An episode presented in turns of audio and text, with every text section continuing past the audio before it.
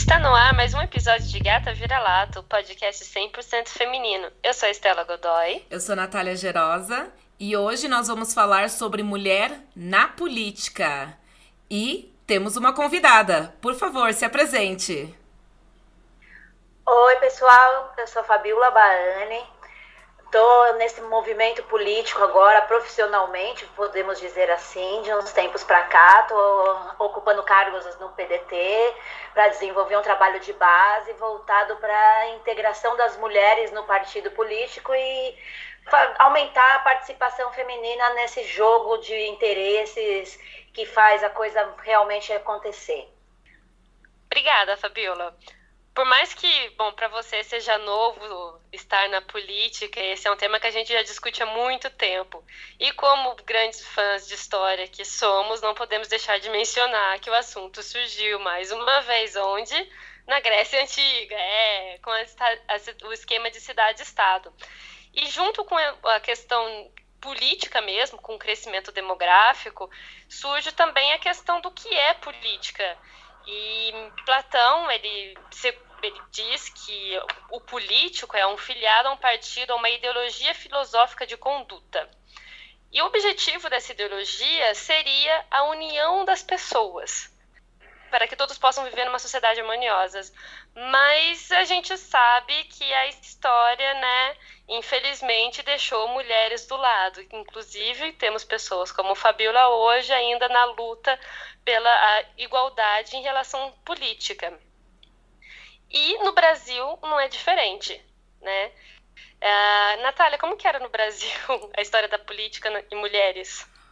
Obviamente a história é longa, né? Ela desde o início, se você quer falar, né? Acho que de qualquer história de qualquer civilização, de qualquer país, mulher tentando se inserir na política sempre teve. Mas eu gostaria de entrar aqui na década de 1870, aonde a gente tem alguns jornais feministas. Então, é, por exemplo, um desses jornais eles ressaltavam a relevância da educação das mulheres. Não apenas para o seu benefício próprio, que fique claro, mas principalmente voltado a um bem comum. Algumas editoras da época, elas defendiam que a educação para as mulheres era equivalente às dos homens, para que se tornassem boas esposas e boas mães, né? Tem uma editora de O Sexo Feminino, que se chama de, da doutora Francisca, ela defendia que a atividade de professoras primária fosse atribuída às mulheres como uma extensão das funções maternais e de nutrição. Então a gente vê aqui que naquela época, quando a mulher estava tentando se inserir na política, ela sempre tomava muito cuidado para não atacar a, a mulher dentro da família, né? Não tirar esse papel da mulher de mãe, dona de casa, né, que cuida dos filhos e do pai. Isso era muito importante na época e elas tomavam muito cuidado. Obviamente, chegou algumas editoras, por exemplo, a editora Josefina Azevedo, ela não somente defendia o voto feminino, mas também o divórcio é, quando, obviamente, este representasse a intenção de ambos os condes, que fique claro. Né? Então, assim, sempre pisando em ovos. A mulher, naquela época, ela queria a inserção na política, mas ela não queria também desafiar o padrão, desafiar a família, né? Porque a família era o mais importante e esse era o papel da mulher.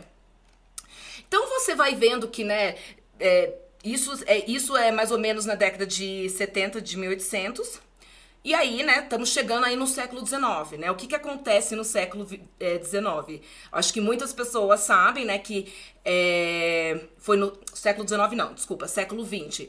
No século XX é onde a gente vai ter realmente, né, de fato, o voto feminino ser ratificado e a gente vai poder votar. E nesse período a gente vai ter mulheres, uma, uma mulher bem conhecida como a Berta Lutz. Então, a Berta Lutz, ela já era filha de cientista, de uma enfermeira inglesa, e quando ela retornou para o Brasil, ela acabou também se formando em direito no Rio de Janeiro. E em 1918, ela publica um artigo que, é, que ele vai conclamar é, as mulheres a se associarem, formando uma liga. As mulheres é, que entendessem, elas tinham que entender que a mulher, ela, ela, não, ela não precisava ser esse parasita né, do, em relação ao sexo masculino, que elas eram capazes, nesse artigo ela fala, elas eram capazes de cumprir os deveres políticos, que o futuro não podia deixar de incluir a mulher nisso. Então, em 1922, que aí você vai ver realmente né, uma, uma coisa concreta, é, a Berta ela organiza uma federação, a Federação Brasileira para o Progresso Feminino, é, FBPF. E esse, esse, essa federação ela já era filiada à International Women Suffrage Alliance. E, e isso vai o quê? Qual que era o propósito disso? Basicamente defender os direitos políticos da mulher e obviamente a prioridade sempre foi o sufrágio feminino. Nessa época, realmente elas vão entrar com tudo na questão do voto feminino. Então, a Berta, é, junto com essas, essas mulheres, e que fique claro, elas pertenciam a uma elite intelectual, econômica, né? Até para elas terem toda essa voz, né? Ninguém vai ter voz. É muito difícil você encontrar mulheres que tinham voz se elas não fizessem parte de algum tipo de elite. E quando você vai ver, fazer parte dessa elite política acabou que deu vozes para elas. E no, no, em todo esse contexto, né, de defender os argumentos contra, é, de tentar defender o sufrágio feminino, né, na situação, porque elas não estavam lutando só contra é, homens dentro da política, elas também tinham que lutar contra religião, sobre é, tipo os católicos da época que não, não queriam, né? Achavam que isso é demais, esse voto é demais. E a questão do divórcio também era muito pertinente na época. Então, tudo isso, né, se juntando. Quando a gente vai ver, é, quando Getúlio Vargas ele vai decretar o direito ao voto feminino em 1932, o que tem que ficar evidente é que ele teve que ele, esse decreto ele teve que ser ratificado pela Constituinte. Então quem e, e quem que estava é, pressionando a Constituinte? Os católicos, que na época eles simplesmente falavam assim: Tá, vocês querem votar, mas vocês não podem colocar a lei do divórcio em pauta, porque aí a gente vai tirar o voto de vocês. Então, além de tudo, a mulher tinha que estar tá nessa negociação acirrada para conseguir uma coisa simples como o voto. Quando elas conseguiram o voto de vez, o voto feminino no Brasil, sem restrições em 1934, é, né, que é um boom pra, na história da mulher, a, a gente pode até fazer um paralelo, por exemplo, com a quando a escravidão né, foi terminada, né, teve a, é, a abolição da escravidão. A gente costuma pensar, ah, mas de repente as pessoas eram livres, elas podiam fazer o que elas que, queriam, ou que nem as mulheres. Ah, então elas podiam votar e de repente elas podiam. É, elas já estavam na política. Não, óbvio que não. Demorou muito tempo para a mulher realmente chegar e ter alguma representação feminina. Tanto que uma das primeiras representantes femininas foi nos anos foi 50. Ela era uma deputada federal e por acaso era sobrinha do Vargas. Ivete Vargas, ela era do PDB. B, é, PTB. E realmente você só é, vai ver. Fabiola? É, posso fazer um adendo? Na verdade, a primeira mulher representante de uma Câmara Municipal foi eleita no Espírito Santo em 1935. Não, sim, eu não falei que ela era a primeira. Eu falei que ela era ah, uma sim. das que foram é, representantes femininas que, assim, teve. Foram muito pouco, né? Apesar de ter tido voto feminino, não foram eleitas muitas mulheres depois do, do voto feminino, né? Que era o que se esperava e, e não aconteceu. Então você vai ver realmente, e aí com o regime militar as mulheres foram extremamente escondidas e você só vai ver mesmo representação da mulher de um movimento feminista com a redemocratização. Então é lá em 1970, que aí você vai de 4 a 26 é, mulheres que vão redigir a Constituição Cidadã. Então, vocês verem que tem todo um, toda uma luta, toda uma oscilação de realmente conseguir a mulher se inserir na política, pisando em ovos, aos poucos, aí ela vai chegar nessa época dos anos 70 que aí tem a movimentação feminista acirrada, que né, que coincide até com a segunda onda feminista. E aí é o que eu, que eu entro para vocês mesmos. O que, que vocês acham de tudo isso? O que, que isso realmente significa para nós mulheres hoje que ainda estamos nessa mesma batalha? Uau! Primeiro, assim, uma coisa que é clara é que a questão do ter direito ao voto simplesmente significa que a sociedade está dizendo a mulher, ok, você existe legalmente falando, né? Porque até então não, isso não existia. Uh, mas ter o direito uh, de participar da vida política não significa necessariamente que ela vai participar ativamente. E os dados mesmos é, conferem isso. O Brasil é um dos países com maior inegalidade em relação a gênero no, no corpo político. E, infelizmente, o que a gente vê não necessariamente as questões feministas, né, porque é, foi uma conquista sim para a mulher ter o voto, mas as questões feministas de hoje, por exemplo, como o aborto, é, não necessariamente estão em pauta. Então, a minha pergunta para você primeiro aqui, Fabiola, como é que você vê essa questão da dualidade? É, tem o costume de abordar questões femininas ou o fato de ter mais mulheres não necessariamente a gente está falando sobre as questões femininas. Então, é, o que o movimento hoje de mulheres na política faz hoje? Qual, qual, qual é o foco do trabalho? Então, a participação feminina na política, é, eu diria que essa abertura que foi dada para as mulheres lá na época do Getúlio Vargas foi mais uma questão estratégica, porque o número de mulheres era muito grande e a, necessidade de colocá-las no pleito era interessante porque os homens tinham muita influência sobre as mulheres nessa época e, e, e com elas tendo esse poder de votar, eles também teriam uma massa de possíveis eleitores totalmente manipulada que para eles era favorável. Então, assim, quanto mais influência eles tivessem sobre determinado grupo de mulheres, mais possibilidades eles teriam de ter um aumento nos seus votos. Então, eu não acho que essa abertura tenha sido porque eles consideravam que as mulheres tinham esse direito, mas sim porque eles as consideravam um instrumento que eles poderiam utilizar como eles bem quisessem. Tanto é que essa falta de ter colocado a mulher no devido lugar e com a devida importância reflete até hoje. Por que, que nós temos poucas mulheres na política? Porque no inconsciente feminino, política é lugar de homem. Quando você conversa com a maior parte das mulheres, eu não estou falando isso na década de 30, 40, eu estou falando isso hoje, nos anos 2020. Você conversa com mulher e fala: ah, não, política, que coisa chata, isso é coisa de homem.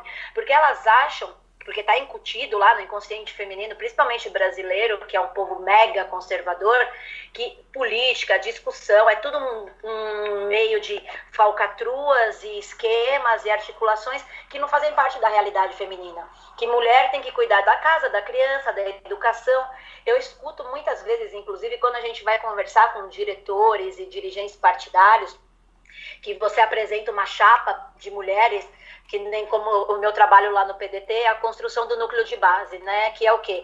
É a formação da, da gordura humana do partido, que faz com que o partido se movimente, é, lance candidatos, busque filiados, voluntários. Então, a gente está construindo a base humana do partido. Quando você busca mulheres para participar da política, você encontra uma resistência enorme nelas mesmas. Ah, eu não tenho tempo para isso. Ah, eu trabalho muito, eu estudo, eu tenho casa, eu tenho família, meu marido não vai gostar. Então, assim, a própria mulher não se enxerga como uma pessoa que tem que participar ativamente da política. A partir do momento em que ela não se enxerga, ela também não enxerga os direitos dela que precisam ser conquistados através da política. Porque sem, sem a política você não faz democracia, você não, não faz direitos. Não tem como você só ficar fazendo ou trabalho voluntário, o trabalho ativista, porque isso tudo bem, movimenta as massas, divulga ideias, mas não concretiza direitos. Para você poder fazer com que as coisas realmente aconteçam, você tem que fazer parte da política, porque aí você faz as leis, porque são as leis que fazem a coisa funcionar. Então, para você trazer as mulheres é uma coisa complicada. Aí a gente consegue trazer mulheres, forma uma chapa de mulheres. Quando você traz essas mulheres para dentro do, pra, da estrutura partidária, que na sua grande diretoria, assim, no, seu, no topo da, da administração dos partidos, é completamente dominada por homens, que já estão lá já faz um tempo, e que a maioria já tem uma certa idade, já tem todo aquele vício estrutural difícil de você combater. Então você traz a mulher, a primeira pergunta: ah, mas você vai falar sobre educação ou saúde? Porque para eles essas são as únicas pautas que a mulher discute. Aí você fala, não, eu quero falar sobre, eu vou, a minha, a minha, a minha, a minha bandeira é renovação democrática, reforma política, é, reforma é, estrutural na economia, é, mudança nas leis trabalhistas. Aí ele, ah, não, isso não é lugar para mulher, esse não é assunto de mulher. Você vai ter muitos, é, muitos oponentes masculinos e eles já dominam tudo isso e você vai ser totalmente destruída, tal. Então assim, eles não te permitem a chance de se colocar numa igualdade.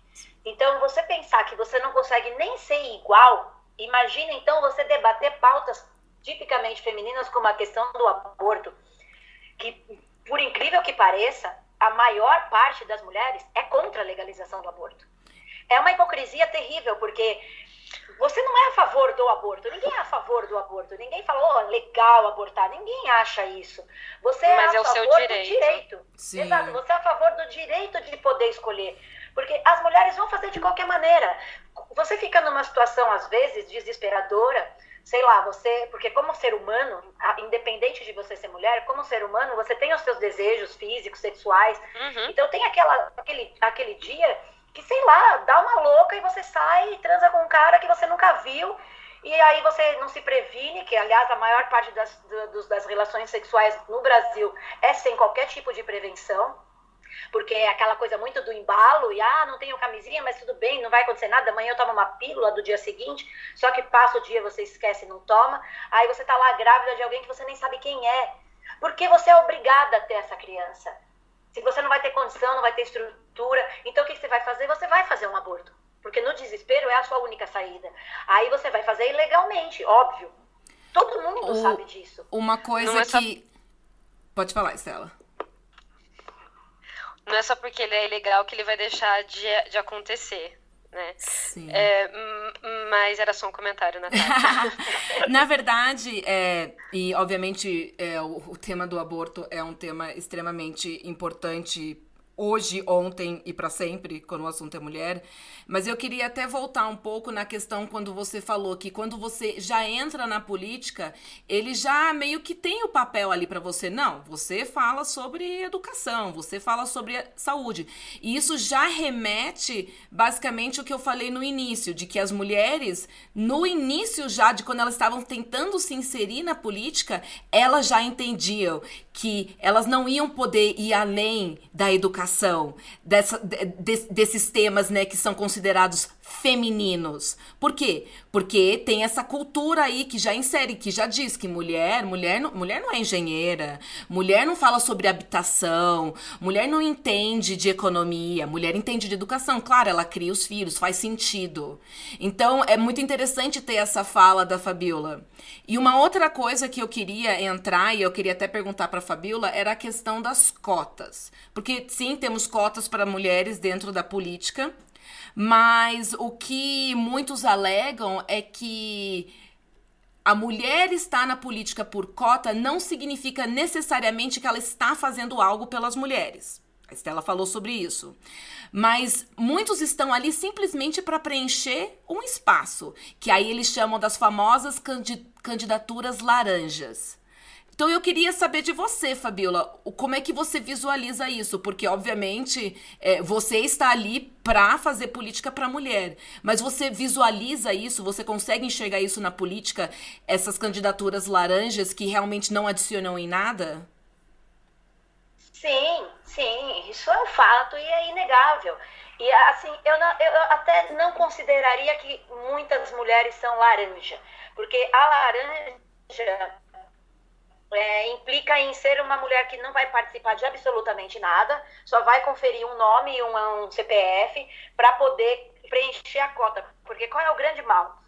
Nos partidos, na hora de você formar uma legenda, pelo, pelo coeficiente eleitoral, tem uma, é, assim, é, tem uma conta que você faz para saber quantos candidatos podem ser lançados numa chapa por partido.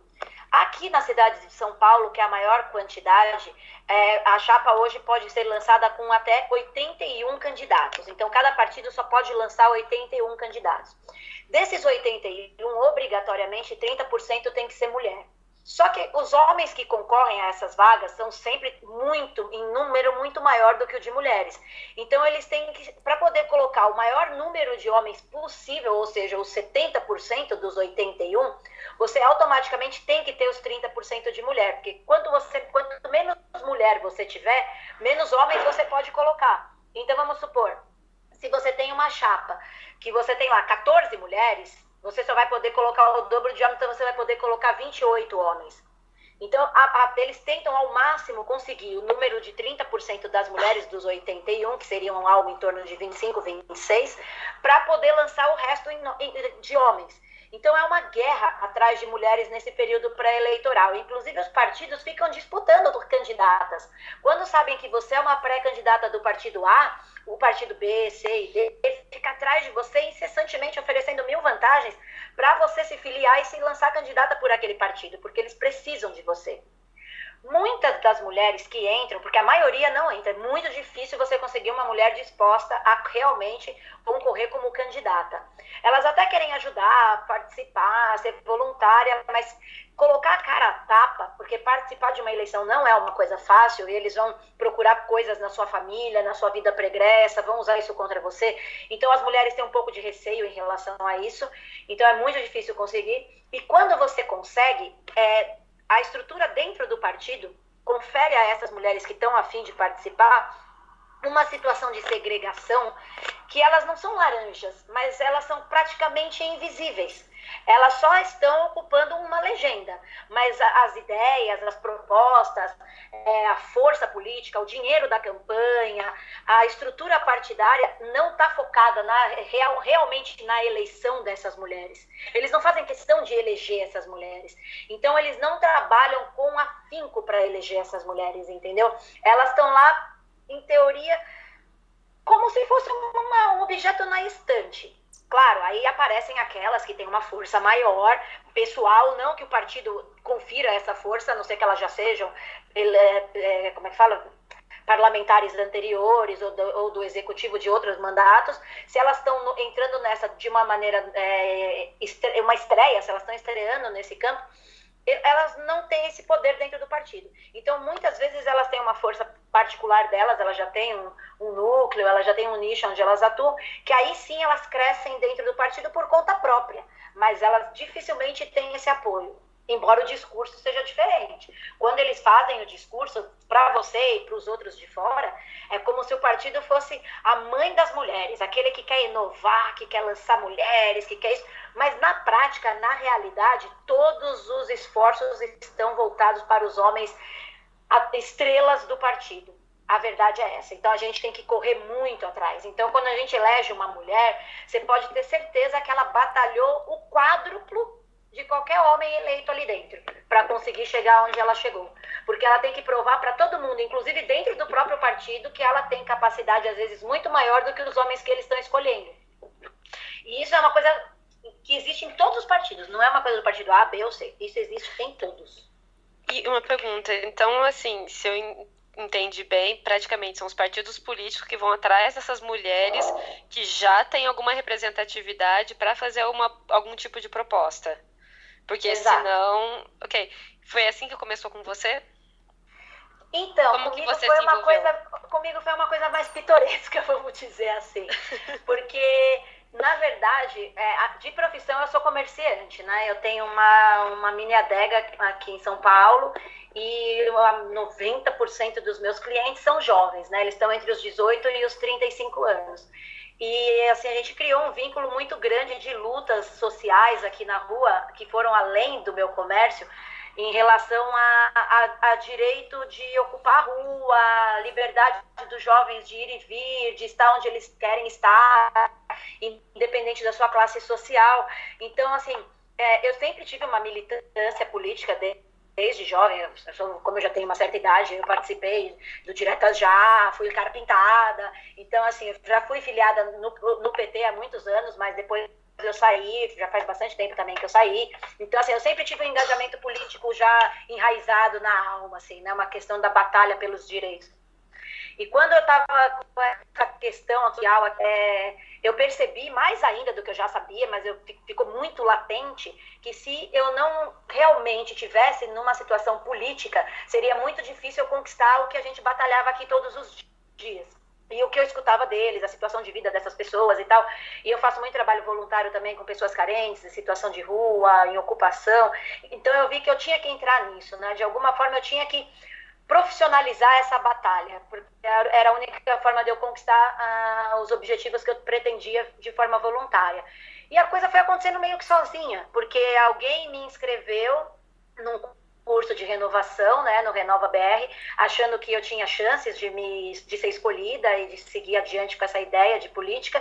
E aí eu acabei que fui aprovada mesmo, fiz o curso tal, e foi sensacional, porque você aprende muito, adquire um conhecimento sem, sem precedentes. E nesse meio tempo eu comecei a ir em várias palestras e, e, e eventos políticos. Acabei indo num do Ciro Gomes, e lá numa inserção minha, ele acabou me convidando a participar do PDT e a me lançar realmente como candidata e me chamou para uma conversa e tal, e eu acabei, e as coisas foram indo e eu fui indo, né? Aí eu acabei me filiando ao PDT, porque a, a, proposta do PDT, assim como partido, como estatuto político, como ideal, é, me assemelha muito ao que eu acredito, ao que eu penso. É, as pessoas lá são muito inteligentes e elas realmente estão é, com essa ideia de transformar as coisas, sabe? De fazer as coisas acontecerem de verdade, de limpar essa, essa podridão política que a gente tanto reclama, mas que se as pessoas honestas e dignas não entrarem, a gente nunca vai nunca limpar. Vai então, assim, todo mundo fala, ai, não tem conserto, ai, o político é pilantra, ai. Mas, gente, tem conserto, entendeu? As pessoas honestas têm que tirar os desonestos de lá. Se você sabe que você tá lá reclamando que aquele vereador é um safado, poxa, vai lá e tira ele e coloca alguém que você sabe que é honesto. Entra você no lugar dele, se você é uma pessoa honesta, correta e com princípios. Então, assim, não adianta sentar em cima do rabo. Se a gente não realmente executar a mudança que a gente espera, ela não vai acontecer. E é muito cômodo reclamar. Reclamar é fácil, Sim, realmente casa, é cômodo. Né? Você fica em casa falando, ah, puta ladrão. Ah, opa, falei palavrão. Quer dizer, não tem problema. é, escapa, eu falo palavrão. Só um, tudo bem. Aí você fala, o cara é, é um ladrão, é um safado e tal. Ah, não vou nunca mais votar nele. Mentira, é, porque você esquece. Você vai lá. O nome dele. Esquece. E sabe o que é? 35%, 35%, olha o tanto dos votos é no partido. Então, quando você vota no partido e não na pessoa que você tem um conhecimento, que você estudou e sabe que é uma pessoa digna, os votos que vão para o partido vão para o cara que está ganhando. Geralmente, o cara que está ganhando é o cara que já é deputado, já é vereador, já é alguma, já é prefeito, está se reelegendo já é velho da casa e tem a máquina na mão, tem a estrutura, compra voto. Então, esses votos no partido acabam indo para o cara que tem mais. Então, vai elegendo sempre os mesmos. É, sim, a política a gente, é, bem da verdade, desde que o Brasil é o Brasil, desde 1500, né, ou pelo menos desde as capitanias hereditárias, são sempre as mesmas pessoas que estão no governo. E, então, agora sim, você sai de um contexto completamente que não tem nada a ver em relação à política, uh, e entrou dentro de partido. E a gente, você falou até no começo, né, que mulher vai falar sobre saúde e educação. É, você está dentro de uma máquina, como um partido tem regras, e a minha pergunta, o, o, quais foram as regras, quais foram os os projetos que foram atribuídos a você só porque você é mulher, você está na saúde e educação, você tem uma liberdade dentro do partido para escolher o que você quer fazer, como é que funciona até você em relação né, uh, a ser mulher, porque afinal de contas você está dentro da máquina agora. Sim, sim. É, é, mais uma vez, o meu caso é um pouco pitoresco. Eu sou, por natureza, uma pessoa briguenta e encrenqueira. E assim, eu levo até o fim os meus ideais. Quando eu cheguei lá, a primeira pergunta que eles me fizeram, assim que eu me filiei e tal, a primeira pergunta que eles me fizeram foi: Bom, é, então a gente vai colocar você para defender a pauta da educação. Eu falei: opa, Foi aquela conversinha de sempre. Eu falei, não, opa, porque eu faço trabalho voluntário com criança, né? Toda semana eu dou uma, um dia de aula durante o dia todo para crianças pequenas, de reforço de português, literatura tal. Isso eu faço porque é um hobby. Eu realmente gosto muito de criança e eu gosto de estar com eles, né? Eu gosto do espírito da criança, eles me fazem bem. Mas não é uma coisa que é uma batalha, porque já tem muita gente na batalha da educação. A minha pauta é habitação e planejamento urbano. Então, quando eu cheguei e falei isso para eles, eles olharam para mim com uma cara, você tá louca? Você vai, isso não é, isso não dá voto. Foi a primeira coisa que eles me falaram, isso não dá voto.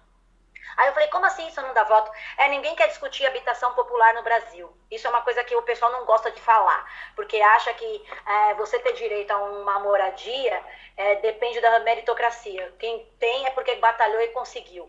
Você ter direito a uma moradia dada pelo governo é coisa de vagabundo. Então é uma, é uma pauta que já nasce com oposição natural. Então você não vai ter voto da própria população que não tem teto. Sim, não, inclusive as pessoas humildes que moram assim, sabe, de aluguel em lugares super pobres e ferrados, elas acham que os ferrados não têm direito a ter uma casa grátis, que eles grátis não digo, grátis está errado. Uma casa, uma casa é, com, uma, com facilidades, vamos dizer assim, uma moradia que ele possa pagar em parcelas mínimas ao longo de uma vida inteira. Um tipo de é, apoio. Muita gente acha que não é justo só porque a pessoa é mais pobre que eu, ela vai ter uma, um benefício que eu não me encaixo. Então, já que eu não me encaixo, ela que se dane. Entendeu? É, é uma coisa meio assim. Então, eles acham que isso não dá voto. Então, para o partido, uma, uma pré-candidata que se lança com essa campanha não vale muito a pena. Porque não vai ser eleita e não vai trazer votos para eleger o cara que está lá no topo. Porque o cara que eles apostam todas as fichas se elege com os votos dele e com os votos dos menores que trazem. Então, assim, você tem que ser uma. É, a matemática tem que encaixar na sua, na sua pauta.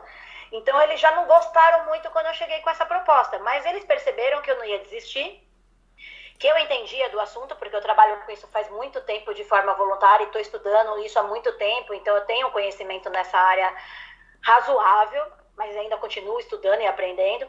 Eles viram que não tinha como combater, então eles acabaram que encamparam a minha proposta a gente criou um grupo lá de planejamento urbano para desenvolver ideias nesse setor. A gente já está com sete pessoas trabalhando nisso, que a gente para desenvolver as propostas do partido nesse, nessa área.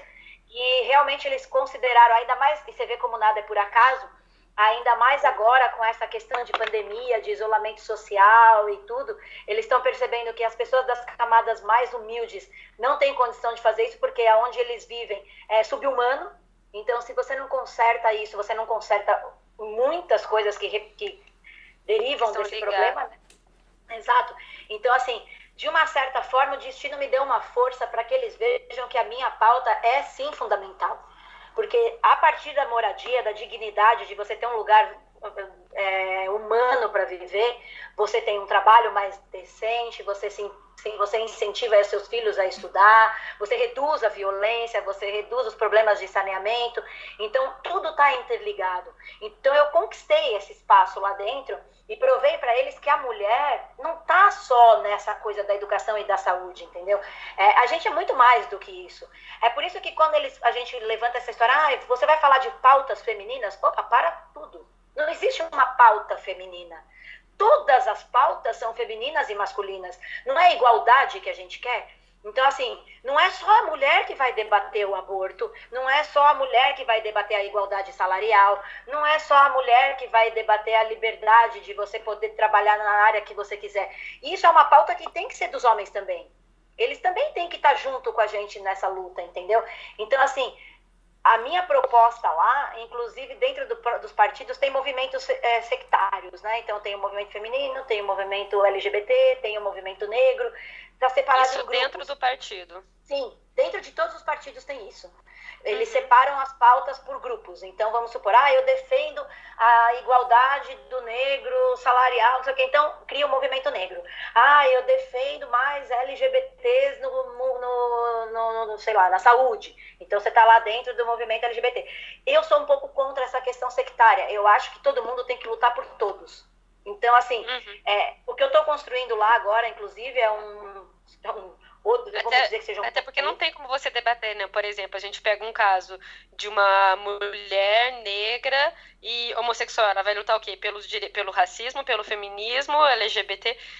Né? É tudo, não tem tá como a gente englobado. dividir a, a, a sociedade em setores tão simples assim, tudo está muito interligado, né? Eu ia até Exato. perguntar sobre essa questão da, da pluralidade dentro dos partidos e dentro da política. Porque é, e a gente está assim no tema mulher, nosso foco é mulher, mas né, a mulher, ela não é só uma mulher é, como as, as primeiras né, sufragistas, né, uma mulher branca privilegiada da elite política. Ela vai muito além disso, né? A mulher, ela, ela é negra, ela faz parte da bandeira LGBT, ela pode ser da periferia, ela pode ser classe média, ela pode ser super rica. Eu queria que você falasse um pouco sobre a inserção dessa pluralidade de mulheres na política e como que isso tem ajudado até a, a, a luta porque hoje você vê, você procura muitas é, deputadas é, federal ou estadual e tem muitas mulheres de todos os âmbitos da sociedade, né? muitas mulheres negras também, tentando estar ali, porque assim como você, elas entenderam que se elas não, não estiverem ali dentro, só por ativismo dentro de casa ou fazendo voluntário não vai resolver, não vai realmente ter elas ali dentro, né? E alguém lutando por elas. Eu queria que você falasse um pouco sobre isso, Fabiola dessa Isso eu acho que foi uma evolução social muito grande que a gente teve nesses últimos anos, sabe? Porque lá atrás, quando eu comecei nessa militância política lá nos anos 80, a política era bem coisa da elite, né? Dificilmente você via um cara comum do povo, pobre, ser eleito alguma coisa, porque as campanhas são muito caras e geralmente são essas pessoas da elite que manipulam investimentos, interesses, então são elas que são eleitas. Mas de lá para cá, aos poucos, e agora, nessa, agora nesse momento a gente sente mais isso, cada vez mais os espaços estão sendo ocupados por pessoas comuns. Pelo menos elas estão tentando ocupar esses espaços. Eu acho que isso é o ponto principal de mudança. Todo mundo fala, ah, renovação é trazer jovens e tal. Não, não é. A renovação não está na idade, a renovação está na ideia. Inclusive, em 2016, foi eleita a vereadora mais velha, mais, velha, mais idosa do, do Brasil com 88 anos. Ela foi reeleita pela quarta vez, com 88 anos. Não porque ela é uma pessoa velha, ela tem respeito, não, porque ela tem ideias inovadoras. Então, eu acho que hoje, nesse momento, o que está mais assim tendo importância na escolha de um político é a ideia, entendeu? Então não importa a idade, não importa a sua classe social, não importa a sua cor, não importa a sua origem, importa o que você mostra o que você tem a construir, o que você tem a apresentar. Então, isso está sendo legal porque está abrindo um leque de diversidade enorme. Então, você vai ver mulheres, como você falou, mulheres pobres, negras, LGBT, é, rica, classe média, dona de casa, mãe solteira, é, grande empresária, camelô, todas essas mulheres estão vendo que elas têm o direito e a obrigação até de ocupar os espaços na política. Porque se a gente quer a política que a gente espera, a gente tem que ter gente que a gente poderia dizer, ó, oh, aquela pessoa é igual a mim. Se ela tá lá, ela vai lutar por mim. Você precisa ter representatividade. Exatamente. E a representatividade está na diversidade. E não é só na, de trazer gente jovem, não. Você tem que trazer gente que representa todo tipo. Então, por, entra, por exemplo, uma pessoa lá que tem 20 anos, vai, vamos supor, ela é candidata, tem 20 anos, ó, oh, que renovação, ela é jovem, mas ela representa aquele núcleo das pessoas jovens. Ela não vai conseguir pensar e planejar situações que daqui vão repercutir na vida de uma, de uma pessoa de 65. Então você tem que ter essa variedade maior. E isso agora está muito latente, você vê toda hora. Por isso também o número de mulheres está aumentando, porque as mulheres estão acordando e estão vendo que a gente é a maioria do eleitorado. Então a gente tem que ter a maior parte da representatividade, porque veja bem, ainda mais aqui, aqui em São Paulo, por exemplo, as mulheres são 53% dos eleitores. 53%, só que elas são 15% da Câmara de Vereadores. É ridículo. É ridículo. E aí você vê que 70% da Câmara são os mesmos caras que são reeleitos, porque eles têm o dinheiro e a máquina na mão. Tem vereador aqui que está há 32 anos na Câmara. Esse cara tem que sair de lá. Ele já cumpriu o papel dele, entendeu? Político não é profissão. Não é profissão, é um Estado. Tanto é que você não é político, você está político. Entendeu? Você não é vereador, você está vereador. É temporário. Você tem que estar lá para implementar ideias e propostas. Implementou as ideias e propostas, elas têm que ter continuidade pelos próximos que vão estar lá. Essas ideias têm que ser constantemente renovadas. Então as pessoas têm que acordar, isso tem que mudar. Você não pode ficar sempre reelegendo os mesmos caras, porque eles vivem disso, viram cabide. Onde já se viu? Eu conheço um vereador que morava no prédio da minha mãe em 88. Ele já era vereador. Ele é vereador até hoje. Aí você vai ver o que esse cara fez para mudar a cidade? Praticamente nada. Então, assim, esse cara tem que sair. Tem que pôr outras coisas, outras pessoas. Então, a mulherada tá acordando muito para isso. E isso é muito importante. Então, assim, por menos que você consiga trazer mulheres, por mais que 30% seja pouco, nossa, já é uma mudança sensacional. E a hora que a mulher entra, a mulher muda a realidade. Porque a mulher tem uma visão espacial muito maior que o homem. Ela pensa no conjunto, ela pensa na. Mais uma vez, o inconsciente coletivo, ela pensa na família como um todo. Então, quando ela, como ela pensa na família, ela pensa no coletivo. Então, a visão da mulher é muito mais abrangente. Então, a política, tanto você vê, ó, olha agora na pandemia os países que mais estão, assim, que melhor estão lidando com a, o controle da doença são os que são comandados por mulheres. É, considerando a mulheres e pluralidade, a gente também tem que levar em consideração, né, é, todos os lados da moeda, né? Então tem a mulher de esquerda, tem a mulher de centro-esquerda, tem a mulher centro tem a mulher também de direita. E assim como a esquerda tem o extremo de, de todos os lados. E eu fui atrás de saber um pouco das mulheres de direita, né, brasileira. E não, assim, eu não vou querer entrar na, eh, na, na pauta do, do, aborto, porque entra muito na questão de religião. Para muitas mulheres de direita, é a questão do aborto não é uma questão de saúde, é uma questão de religião, é uma questão de Deus, então aí já é outro tópico. Mas mulheres de direita que o que elas estão atrás, é, elas, elas querem mais mulheres, elas querem mais representatividade de mulheres na política. No entanto, elas querem menos Estado, elas querem políticas mais liberais, né? E mais é, força do mercado.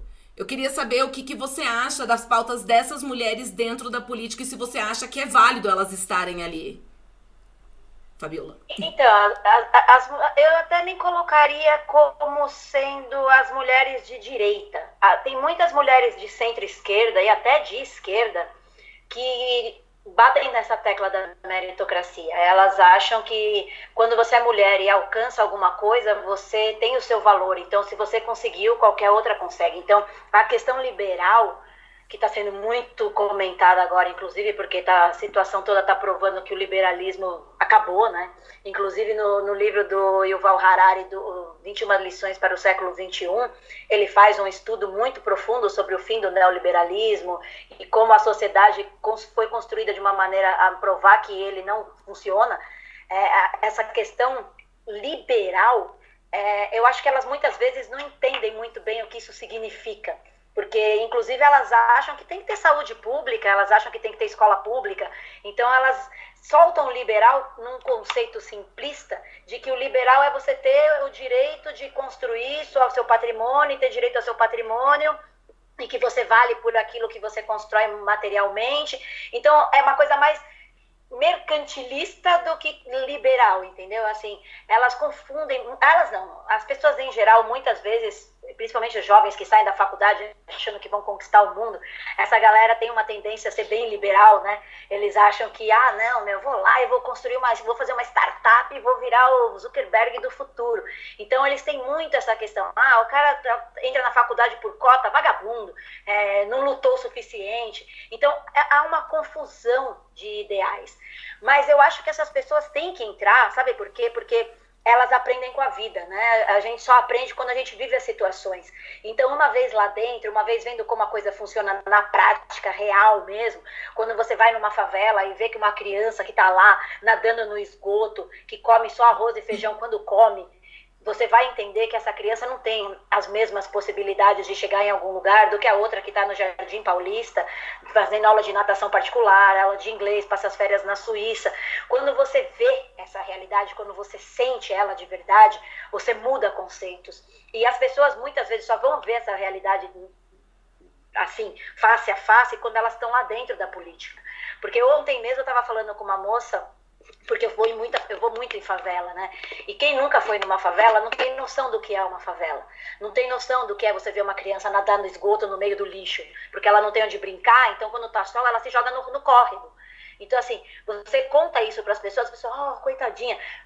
Saiu dali da TV, acabou aquela realidade para ela. Aí quando essa pessoa vai lá, pessoalmente, vê aquela criança ali, ela pensa, não, eu tenho que fazer alguma coisa para mudar isso. Eu preciso fazer alguma coisa. O que eu imaginava não é isso. Eu achava que a, vida era diferente. Eu tenho na minha cabeça a ideia de que basta estudar que você chega lá. Quando você vê isso, você vê que não basta só estudar mesmo, porque essa criança mal chance tem de estudar. Porque você vai ver, eu dou aula em escola pública, eu dou aula para criança de 10 anos que não sabe ler. Então, assim, a realidade mesmo é bem diferente do ideal. Então, essas pessoas têm que fazer parte. Eu acho que todo mundo tem que fazer parte, porque o mundo real muda conceitos. E só assim a gente vai conseguir construir uma coisa mais justa. Por isso que eu acho que essa crise do coronavírus é honestamente excelente, porque vai dar um choque de realidade em todas as pessoas que se acham é, superiores ou pertencentes à classe média alta no Brasil e que agora com a crise do coronavírus vão ver que na verdade eles não são. Eu acho que vai ser um bom banho de realidade. Talvez seja o momento de reflexão onde vai incentivar mais pessoas a participarem da política. Pelo menos assim eu espero que essa questão de essa calamidade pública que a gente está vivendo agora sirva de abolição para alguma coisa. Com certeza. Nossa, eu também espero. Essa participação para mim é o que ficou mais claro nos estudos que eu fiz de muitas deputadas e vereadoras que elas falam. É, até uma delas é a Manuela de Ávila. Ela fala: a única regra é ocupar. Nós temos que ocupar essas, essas, esses, esses espaços. E dessa forma, né? Mulheres negras, mulheres brancas, mulheres indígenas, rica, pobre, Dessa forma, as pautas vão estar ali e a gente vai garantir que elas sejam debatidas e elas sejam inseridas na política para trazer isso para a massa, porque é a massa que está sofrendo, né? Enquanto a classe, a classe política está lá fazendo as suas falcatruas ou simplesmente mantendo o cargo por anos, como a Fabiola falou, a massa continua ali sofrendo, trabalhando, tendo que viver de estruturas extremamente, é, enfim, não adequadas à realidade de um ser humano, né? Principalmente no século 21, onde você ainda tem que falar que existe criança nadando em córrego. Como que isso é possível é num país como o Brasil, com os recursos naturais que a gente tem, com uma população do tamanho que a gente tem, com a riqueza que poucos têm. Como é possível a gente ainda visualizar isso? Por isso que tem que ter a mulher na política. Ela tem que estar lá. São todas as pautas são é, importantes e relevantes, né? E o que você falou, e tá tudo conectado. A mulher tá ali, ela também vai ajudar o que? O filho. O filho pode ser um filho homem, né? A criança, ela entendeu? Então tá tudo conectado. Então eu gostaria é, de encerrar essa esse debate incrível que a gente é, está tendo aqui. Muito obrigada, Fabiola. É, Estela, como sempre, sempre é um prazer a gente fazer esse, esse debate. Eu gostaria de encerrar com, com uma frase da Talíria Petroni, a deputada federal pelo PSOL. O nosso corpo é político. Por isso nós estamos aqui. Por isso nós estamos aqui querendo representar e ser representadas. E é isso, gente. Muito, muito obrigada por esse debate hoje. Assim, sempre eu, eu acho que é maravilhoso ter mulheres inteligentes como vocês para poder debater um tópico tão importante como política. Obrigada, meninas. Foi ótima mesmo a conversa. Acho que acrescenta muito, repercute a ideia. Tomara que muitas mulheres escutem essa conversa e resolvam entrar para ocupar e renovar de vez essa política nesse Brasil. E a palavra final, a gente quer que vocês, então, nossos ouvintes, participem com a gente, uh, divida com a gente a opinião de vocês pelo Twitter, arroba gatavira, ou pelo Gmail GT viralata.gmail.com. Um beijo e até a próxima. Até a próxima, gente. A gente também tá no Instagram agora. Entra lá, gata.viralata. Um abraço, gente.